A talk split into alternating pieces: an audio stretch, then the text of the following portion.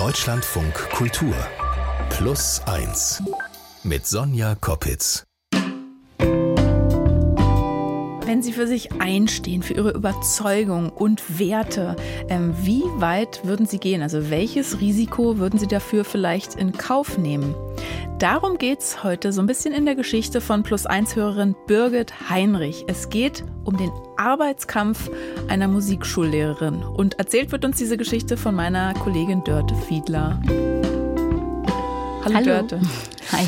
Äh, wir rufen ja unsere Hörer und Hörerinnen äh, immer wieder auf, uns ihre Geschichten zu schicken. Und Birgit hat das gemacht, hat eine E-Mail geschrieben, sich dann aber erschrocken, als du dich gemeldet hast? Oder wie war das? Naja, also sie hat jetzt die E-Mail an die Plus 1 Redaktion geschrieben und eben gemeint, sie hätte eine Geschichte zu erzählen, weil sie eben Plus 1 gehört hat und mhm. da die Geschichte einer anderen Hörerin vorkam und das hat sie irgendwie ermutigt. Und dann hat sie eine lange E-Mail geschrieben, wo sie eben irgendwie dargelegt hat, weshalb sie das schreibt. Ich, ich, ich habe so ein kleines Zitat aus der E-Mail, das würde ich eigentlich gerne kurz mal mhm. vorlesen. Da schreibt sie, so fasse ich nun den Mut, diese Mail zu schreiben, weil ich der Meinung bin, dass ich eine Geschichte zu erzählen hätte, die eventuell auch andere Leute interessiert. Es geht dabei um die Welt der Musikschulen, um einen verlorenen Arbeitsrechtsstreit und trotzdem die Kraft zu haben, mit Freude selbstbestimmt am Leben teilzuhaben. Genau, das hat sie geschrieben. Mhm. Und dann, als ich sie angerufen habe, wir hatten dann ein langes Vorgespräch, da hat sie mir eben alles erzählt und dann habe ich sie besucht und als ich dann angekommen bin und im Wohnzimmer bei ihr aufgebaut habe, mein Zeug, dann hat sie sofort sehr aufgeregt eigentlich angefangen zu erzählen, wie sehr sie unser Vorgespräch beschäftigt hat. Da war ich ziemlich aufgewühlt, ne? Also da, weil das kam auf einmal alles wieder so hoch, ne? Was, was ich schon so jetzt so begraben hatte sozusagen. Und da bin ich auch im Keller. Ich habe ja das alles weggeschmissen, damit ich, weil ich damit nichts mehr zu tun haben wollte. Ja. Sie haben die ganzen Unterlagen. Also diese ganzen Gerichtsunterlagen, ich, das, ich will damit nichts mehr zu tun haben und das ist vorbei. Aber man merkt dann immer wieder, manchmal in Träumen oder bei irgendwelchen, das ist noch da. Na, also das hackt man nicht einfach so ab. Oh, das ist immer fies, wenn man denkt, man hätte schon mit was abgeschlossen und dann kommt es doch hoch, ne? Ja, aber vor allem ist es ja trotzdem auch interessant, dass sie den Schritt schon vorher gegangen ist, mhm. sich zu melden und zu sagen, ich will das erzählen und gleichzeitig, das ist eben das, was du meintest mit, sie hat ja. sich erschrocken vor ihrer ja, eigenen. Courage, ne, in und die das, Öffentlichkeit dass sie dann merkt, oh, das holt ja doch wieder was vor in mir. Genau, mhm. genau. Ich stelle sie vielleicht erst mal kurz vor, dass man sich so ein bisschen ein Bild machen kann. Birgit Heinrich ist heute 68 Jahre alt und es ist eine Geschichte, um die es jetzt hier geht, die ist schon bereits zehn Jahre her. Die lässt sie aber eben nicht los. Es geht um Musikschulen, haben wir schon gehört. Sie ist Musikschullehrerin und es geht darum, was passieren kann, wenn man für sich selbst einsteht.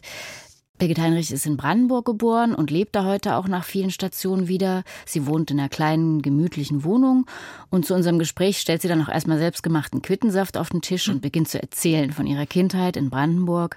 Sie ist die zweitälteste von vier Geschwistern und beide Eltern sind berufstätig, beide Lehrer, also auch gar nicht unüblich. Sie kommt eben aus der DDR, wo eben auch in den 50ern, 60ern schon beide Eltern und vor allem Frauen auch berufstätig waren. Mhm. Und die Kinder müssen ziemlich früh selbstständig sein eben. Und ihr Vater, erzählt sie, ist ein ganz wichtiger Einfluss für sie, vor allem was ihr Verhältnis zur Musik betrifft.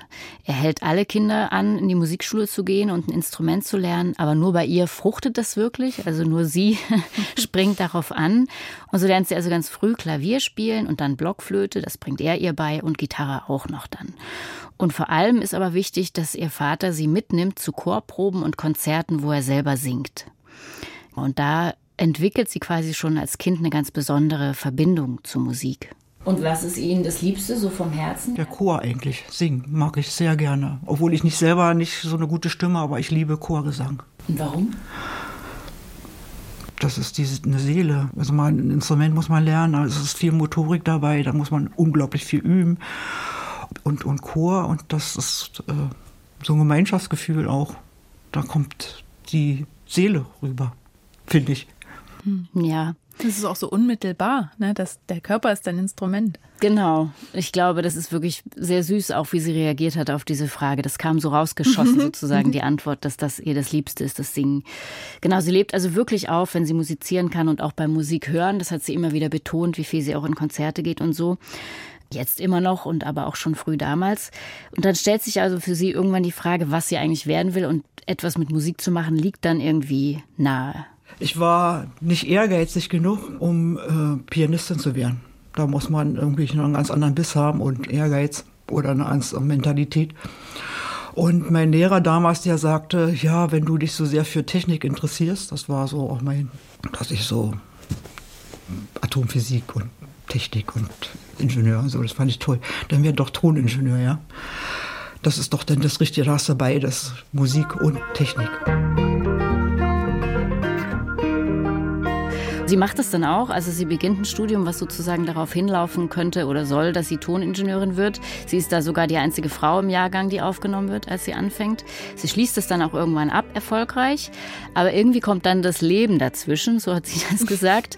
Bisschen typisch für Frauenlebensläufe in dieser Zeit. Sie bekommt früh Kinder, heiratet und mit 25 ist sie bereits dreifache Mutter.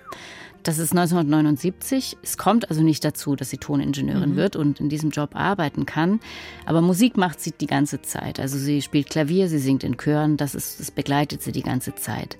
Später kommt sie dann ein bisschen angeregt durch von außen auch auf die Idee, Musiklehrerin zu werden und schließt noch ein Zweitstudium als Musikpädagogin ab. Und dann kommt quasi die Weltgeschichte dazwischen, dann fällt die Mauer. Mhm. Und der Berufsmarkt verändert sich total, wie sich alles verändert. Sie sucht dann und als sie mit 35 dann ihre erste Honorarstelle als Selbstständige in der Kreismusikschule in Potsdam-Mittelmark antritt, hat sie quasi schon einen echt längeren äh, beruflichen Werdegang ja. hinter sich. Ja, Wahnsinn, ne? Weil ja. gar nicht, also ja, geradlinige Lebensläufe, wo gibt's das schon, ne? Aber so, ich habe am Anfang der Geschichte ja gedacht, ja klar, sie wird Lehrerin. Hm. Aber das ist über Umwege dann. Absolut. Sie wollte das auch gar nicht, hat sie mir erzählt, weil ihre Eltern beide Lehrer waren. Meint sie, es war vielleicht auch der mhm. Grund. Sie hat das gar nicht so richtig, sie wollte schon was eigenes anderes und die Technikbegeisterung spielte da auch eine Rolle und so. Mhm. Also das, die Verbindung wäre vielleicht auch tatsächlich toll gewesen für sie. Wie das Leben halt manchmal so sich entwickelt. Und als sie dann eben angefangen hat als Musikschullehrerin an der Musikschule, hat sie am Anfang wenige Schüler und Schülerinnen, aber in kurzer Zeit werden das dann bald schon immer mehr und sie hat dann ganz schnell auch eine 30-Stunden-Woche, also mit quasi 30 Schülern und später dann noch mehr. Also eine volle, volle ja, Arbeitswoche. Weil musst ja auch mal vor- und nachbereiten. Genau. Mhm. Ja, am Anfang fand ich das äh, sehr gut. Ich war da gerne. Ich war glücklich, dass ich da sein konnte. Ne? Das war ein schönes Arbeitsklima. Ich hatte ein gutes Verhältnis zu den Kollegen, zu den Schülern. So. Der Zulauf war da. Es waren immer mehr Schüler da, als man haben konnte. Das war ist eine, einfach eine innere Befriedigung. Ja, genau. Und ihr, ihr Arbeitstag beginnt am frühen Nachmittag. Das ist ja üblich in, in Musikschullehrerbereich sozusagen mhm. für die Musikschule. Reicht bis in die Abendstunden, weil sie unterrichtet eben hauptsächlich Schulkinder. Und zusätzlich übernimmt sie eben noch alle Aufgaben, die anfallen. Also Musikschulchor, da macht sie mit. Sie organisiert für ihre Schüler Probenwochenenden. Das ist ihre eigene Initiative. Und es kommen dann natürlich auch noch die öffentlichen Vorspiele der Musikschule oder auch die Vorbereitung einzelner Schüler oder Schülerinnen für Jugend musiziert und sowas hinzu. Das gehört alles dazu. Das ist total fordernd, aber für sie eben auch sehr erfüllend. Und sie hat also wirklich hier ihre Berufung gefunden. Das ist eben nicht nur ein Job für sie. Und das hört man auch, wenn sie darüber erzählt, wie das am Anfang war. Das war ein Konzert von der Musikschule. Da haben zwei von meinen Schülern gespielt. Flöte war das. Und da war ich so aufgeregt, dass ich da wirklich Herzklopfen hatte, war ich aufgeregter, als wenn ich selber spielen wollte. Wo die das erste Mal sich an so einem öffentlichen Konzert in der Musikschule beteiligt haben. Das klopft richtig mein Herz, ne?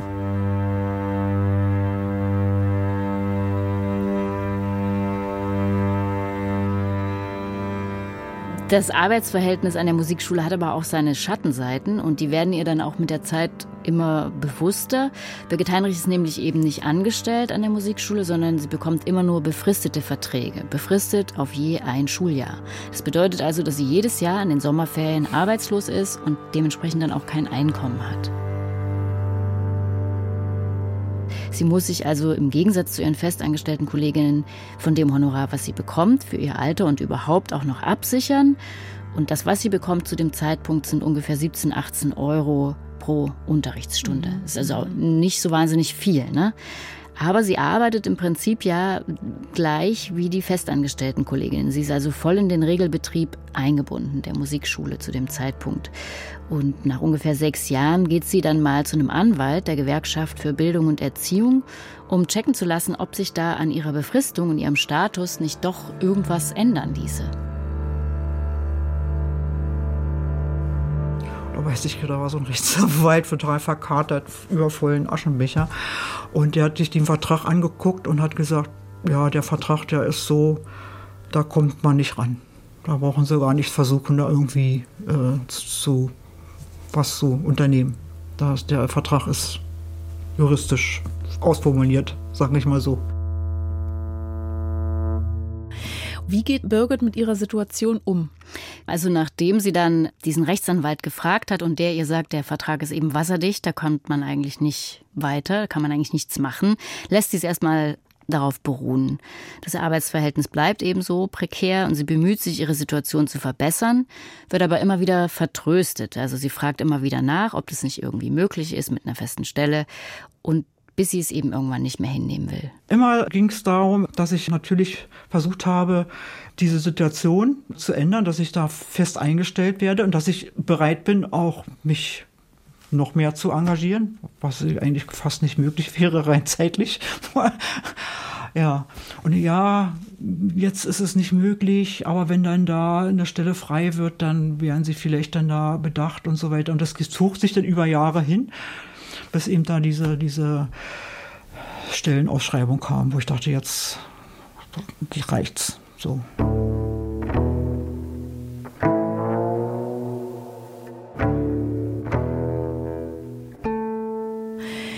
Birgit bemüht sich ja um eine feste Stelle, hast du gerade schon erzählt, wird aber immer wieder vertröstet. Wie geht's für sie weiter? Ja, also vor allem fängt sie an, sich stärker für sich selbst einzusetzen in gewisser Weise. Also sie meldet sich zu Wort in Sitzungen, wenn ihr Beschlüsse und Ankündigungen nicht gefallen oder ungerecht erscheinen. Zum Beispiel gibt es einen Fall, wo eine Vertragsänderung im Raum stand, die sehr zu Ungunsten der Honorarkräfte ausgefallen wäre. Da geht sie los und legt also ganz offiziell Beschwerde beim Ministerium für Bildung und Kultur ein und versucht auch Öffentlichkeit herzustellen, schreibt einen Leserbrief an die Potsdamer Lokalpresse und es kommt dann auch nicht zu dieser Vertragsänderung. Also mhm. es liegt jetzt mhm. sicherlich nicht an ihr allein, aber da bemüht sie sich. Sie hat auch sehr früh versucht, eine Gewerkschaftsgruppe zu gründen und versucht eben ihre ebenfalls frei und befristet beschäftigten Kolleginnen äh, zu mobilisieren. Das scheitert aber dann am Desinteresse ihrer Kolleginnen. Wie, wieso denn Desinteresse? Sind die nicht so ähm, politisch oder spüren die nicht auch den, denselben Leidensdruck, den, den Birgit ja offenbar hat und wollen was ändern? Viele sind eben nicht so unzufrieden und haben neben der Musikschule noch Jobs als Musiker oder im Orchester oder mhm. so. Und die sind mit dieser freien äh, Beschäftigung eigentlich ganz zufrieden. Die wollen also gar nicht mehr haben und die haben auch insgesamt vielleicht nicht so viele Stunden, dass sozusagen ihre gesamte Existenz davon abhängt. Mhm. Und einige wollen eben vielleicht auch einfach keinen Ärger. Ne? Also das ist ja. Äh, ja immer noch relativ kurz nach der Wende. Die Angst vor Arbeitslosigkeit generell sitzt auch tief. Ja. Würden Sie sagen, Ihr, ich nenne es jetzt mal Kämpfergeist oder Widerstandsgeist, kommt einfach aus einem Gerechtigkeitsgefühl? In dem Fall ja, denke ich mal, ja. Und was heißt das für Sie, Gerechtigkeit? Gleicher Lohn für gleiche Arbeit. So, ganz einfach. Das hat auch nichts mit, mit Mann und Frau zu tun. Das ist ja hier nur in Ostdeutschland äh, sowieso irgendwie anders. Aber äh, ja, gleicher Lohn für gleiche Arbeit. So. Ja, Darum geht es ihr. Ja, und es klingt so einfach, ne? Und mich macht das immer rasend, weil es ja eben nicht so einfach ist.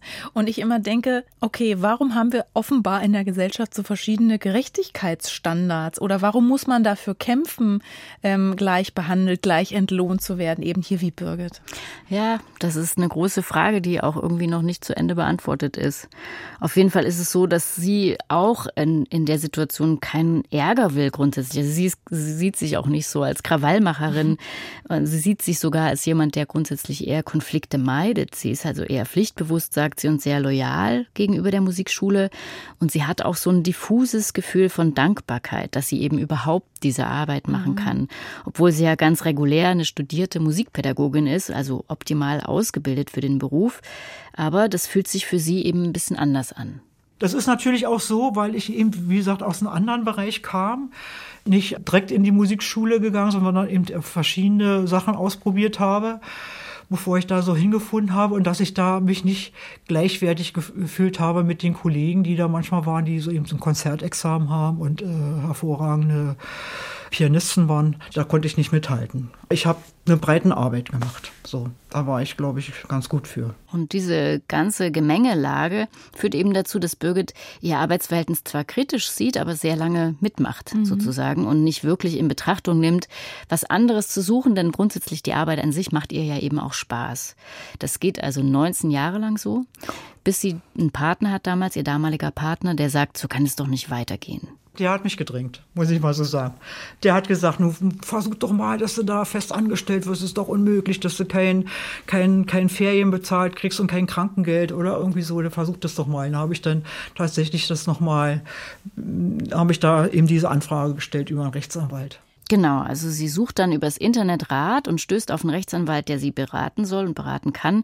Und der schlägt ihr eben vor, ein Schreiben aufzusetzen, bei der Musikschule nachzufragen, ob nicht doch was zu machen sei. Aber das hat sie doch schon immer gemacht. Genau, hat, das hat sie, hat sie, ja, aber das jetzt sozusagen in der Form hat sie es noch nicht gemacht.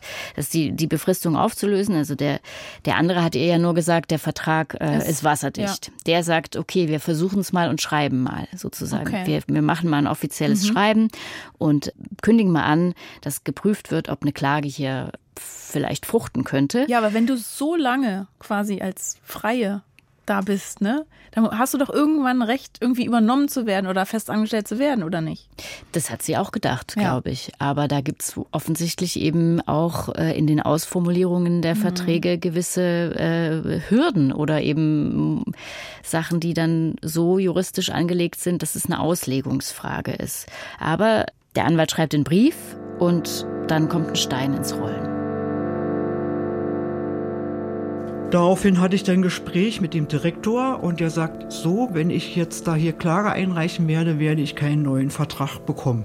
Also war eine, eine ganz eine Drohung sozusagen, ja. Ich war dann nur noch irgendwie noch heulendes Elend, dass ich dann da rausgekommen bin und habe mir dann mit meinem, meinem damaligen Freund gesprochen. Ja, was ist dabei rausgekommen? Ja, nichts. Wenn ich jetzt äh, klage, werde ich entlassen, dann kriege ich keinen Vertrag mehr. Und da war ich dann einfach nur noch traurig. Ne? Also, daran kann ich mich erinnern, dass ich da im Auto saß und habe geheult.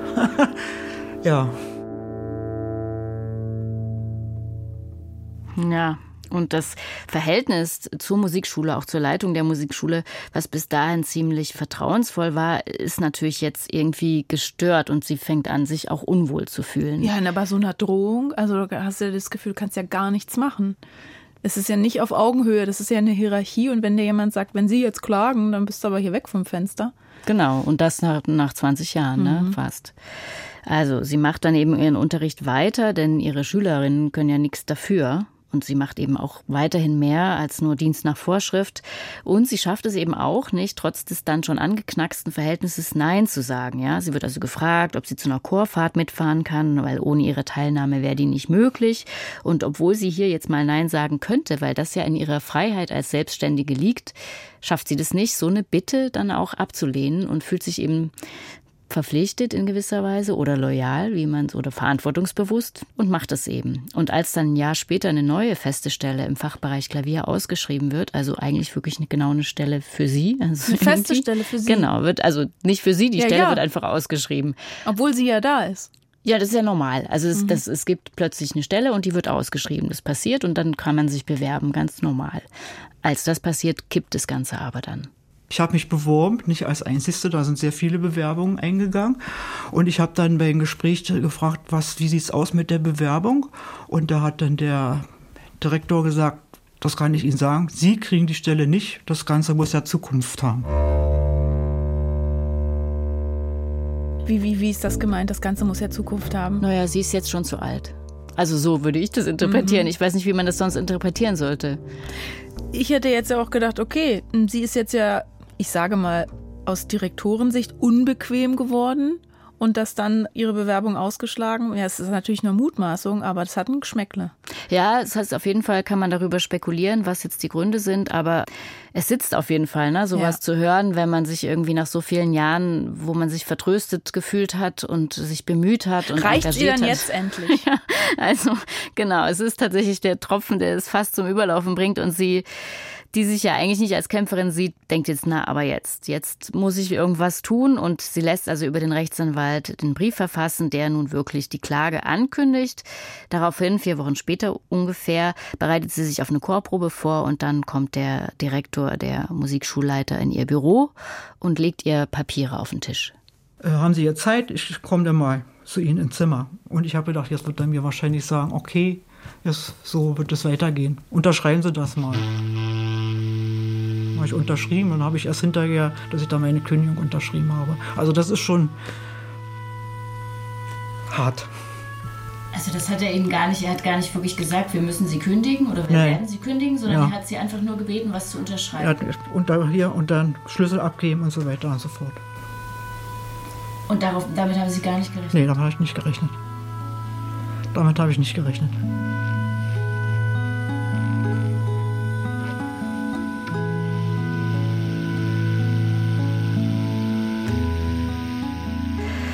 Sie hat es einfach nicht für möglich gehalten, tatsächlich, obwohl es ja da schon kleine Unstimmigkeiten gab. Sie, sie hat nicht für möglich gehalten, dass man sie nach 20 Jahren loyaler, pflichtbewusster, engagierter Arbeit so mir nichts, dir nichts rausschmeißt und sie eben von einem Moment auf den anderen der Lebensgrundlage beraubt ist, sozusagen.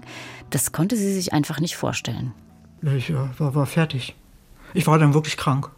Also da war ich wirklich krank. Da hatte ich, hatte ich äh, so, so äh, Probleme mit der Atmung, habe keine Luft mehr gekriegt. Ne? Da war ich lange krankgeschrieben. Ich war einfach nur fertig. So. Also das ist eine ganz existenzielle und schwierige Situation, in der sie da plötzlich sitzt. Sie ist ja 59 schon sozusagen, bekommt dann auch erstmal kein, logischerweise kein Arbeitslosengeld ne? und auch kein Hartz IV sofort oder so, sondern sie soll erstmal ihr weniges Erspartes aufbrauchen, was sie eigentlich zurückgelegt hat, weil sie sowieso keine Sicherheiten hat, wie das dann immer so läuft. Ja. Also da folgt dann irgendwie auch so ein bisschen eine Ungerechtigkeit auf die nächste und sie klagt dann gegen die Kündigung und die Rechtmäßigkeit ihres befristeten Vertrages, bekommt aber eben kein Recht. Weil es halt sehr schwer nachzuweisen ist, inwiefern sie behandelt wurde wie eine Festangestellte. Und dabei geht es eben genau auch darum, um die Frage, ob sie Weisungen erhalten hat oder nur Bitten.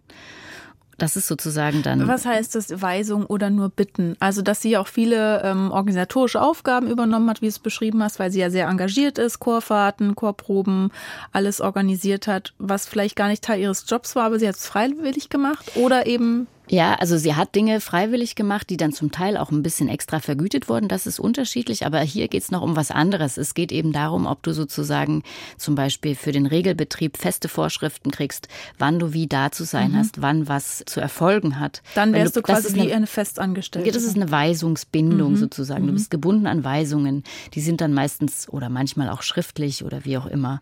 Wenn das aber Bitten sind, wenn man sagt, ah, aber es wäre doch schön, wenn Sie zu dieser Chorfahrt mitkommen, wir können nicht auf Sie verzichten, zum Beispiel, wie eben vorhin schon erläutert, dann ist es so eine Grauzone, ne? wo das unklar ist, wann ist das jetzt eine Weisung, wann ist das eine Bitte. Und wenn nie was Schriftliches vorliegt, dann ist es halt sehr schwierig, das nachzuweisen. Und wenn ein Vertrag dementsprechend ausformuliert ist, ist es offensichtlich die Problematik und dann liegt es im Ermessen des Gerichts. ja, und da das- ist ja der Fehler im System dann. ja, das zu bewerten, genau. Und das ist auch jetzt, vor, letztes Jahr gab es einen Fall, wo es mal anders bewertet wurde, wo eigentlich der Fall ganz ähnlich gelagert war in Baden-Württemberg bei einer Musikschullehrerin, wo die Frau dann eben Recht bekommen hat und gesagt wurde, sie war weisungsgebunden und Okay, so aber weiter. das, das hilft Birgit jetzt da, damals in ihrer Situation ja nicht. Und Nee. ihr geht's ja richtig schlecht, sodass es körperlich ist.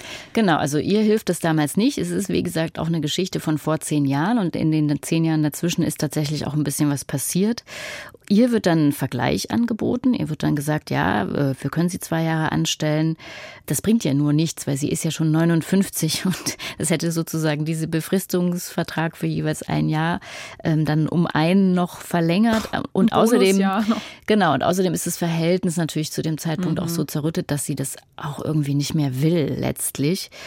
Und das Einzige, was dann zu ihren Gunsten ausfällt und was das Gericht anerkennt, ist, dass die Kündigung sittenwidrig war. So heißt es offiziell. Das bezieht sich eben darauf, dass sie gekündigt wurde, kurz nachdem sie gerade einen neuen Vertrag bekommen hat. Also sie ist ja quasi regulär wieder eingestellt worden Was ja nach dem Sommer. widersprüchlich Genau, ist, und ja. dann ist sozusagen in dieser Reaktion, in dieser kurzfristigen Reaktion des, der Schu Schulleitung diese Kündigung ausgesprochen worden und da bekommt sie eine Abfindung dafür zugesprochen, dass ihr da Unrecht widerfahren ist in, in Höhe von 7000 Euro. Also das ist jetzt so der tiefe Einschnitt, aber das, was dann passiert, ist, dass sie sich trotzdem aufrappelt.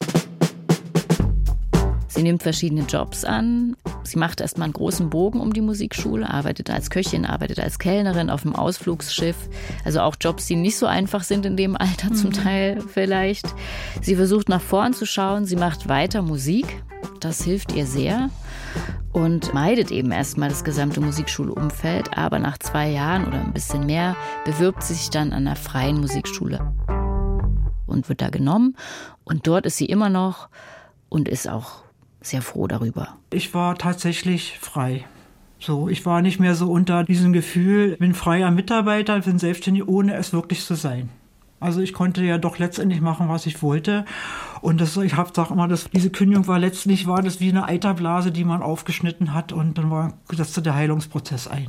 So habe ich das so empfunden. Was sagt denn die Musikschule eigentlich zu dieser ganzen Geschichte? Ja, also ich habe die Musikschule angerufen und mal nachgefragt. Da ist jetzt natürlich eine andere Leiterin, nicht mehr der Leiter, der damals praktisch sie gekündigt hat. Und die hat mir auch ein bisschen erzählt, wie sich das in den letzten zehn Jahren auch zum Besseren verändert hat, zum Teil für die Honorarkräfte. Das ist aber sehr unterschiedlich. Ne? Also die, die Musikschulen handhaben das auf äh, Bundesebene unterschiedlich. Aber dort in Potsdam an der Kreismusikschule machen sie, haben sie offensichtlich jetzt die Sätze für die Stundensätze sehr stark angehoben. Zum Beispiel, dass sie jetzt statt 18 wie damals bei Birgit kriegen sie ungefähr 32 Euro mhm. pro Stunde, die Honorarkräfte. Und es ist auch so, dass sie mittlerweile 60 Prozent der Unterrichtsstunden, die sie insgesamt geben, mit Festen abdecken. Das heißt also, der, das Verhältnis hat sich schon verändert. Aber die kriegen offensichtlich mehr und es ist auch klarer, was die Freiheit, die sie als Selbstständige haben sollen, bedeutet für sie. Also so sagt das die Leiterin. Mhm. Aber das ist eben von Musikschule zu Musikschule unterschiedlich. Also es wird unterschiedlich gehandhabt. Das mag jetzt dort gut sein, woanders hört man andere Geschichten. Wie blickt dann Birgit jetzt auf ihre ganze Geschichte zurück? Ja, also für mich ist es ganz interessant als Außenstehende, denn es ist für mich eindeutig eine Geschichte von einer Frau, die sich wehrt, die sich einsetzt, die Widerstand leistet, wenn, wenn ihr Ungerechtigkeit widerfährt, also sie aktiv wird. Sie selbst empfindet es gar nicht so, sie empfindet sich eher als pragmatisch und als jemand, der reagiert hat und mit dem Rücken zur Wand stand und reagieren musste. Also eine sehr andere Wahrnehmung. Aber im Laufe unseres Gesprächs wurde dann schon auch klar, dass sie jetzt trotz all dem, was passiert ist, froh ist und anerkennen kann, dass sie da für sich eingestanden ist. Was ich denke, dass es so ein Fehler war in, in meinem Leben, dass ich also viel früher hätte, weil ich so drunter diesen Status als freier Mitarbeiter und bin aber nicht wirklich frei gewesen. Das fand ich einfach nicht richtig. Das war nicht ungerecht. Ne? Äh, den hätte ich früher selber beenden können. Dass ich so abhängig war da von der, von der Musikschule, finanziell und emotional. Das hätte ich selber früher beenden müssen. Das sehe ich so. Und was, was glauben Sie, was Sie aus dieser ganzen Geschichte mitgenommen haben? Na, der Bewusstsein der, der inneren Stärke vielleicht so, dass man äh, doch für sich selber einstehen muss. So, wie ist der Spruch? Gib mir die Kraft, Dinge zu ändern und gib mir die Stärke, das zu ertragen oder die Weisheit, das zu erkennen. Ich glaube, auf dieser dritten Stufe bin ich jetzt. ist das anmaßend, wenn ich das sage? nee, auf gar keinen Fall, Birgit. Dörte Fieler, vielen Dank, dass du uns diese Geschichte erzählt hast. Bitteschön. Und wenn Ihre Geschichte auch Gehör verdient, dann schreiben Sie uns gerne eine E-Mail an plus1.deutschlandradio.de. Das war Plus eins für diese Woche, zumindest zur Hälfte. Hören Sie auch gerne in unsere andere aktuelle Folge dieser Woche rein. Ich habe da Inga Buchholz zu Gast. Sie ist Torhüterin des FC Viktoria Berlin. Und es geht natürlich als Sportlerin um Freud und um Leid. Es geht um Beziehungen zwischen Fans und Mannschaft. Es geht um ein Team als Familie und große Pläne, die vorerst platzen. Also ich glaube auch, dass das einem einfach zeigt, dass die Reise auch noch nicht vorbei ist, ja, dass wir jetzt irgendwie gerade am Anfang sind und irgendwie jetzt in so einer kurzen Zeit es geschafft haben, irgendwie so viele Leute mitzunehmen. Das macht natürlich mega Spaß. Ich bin Sonja Koppitz und kommende Woche ist dann Utz Dreger für Sie hier. Bis dahin, tschüss.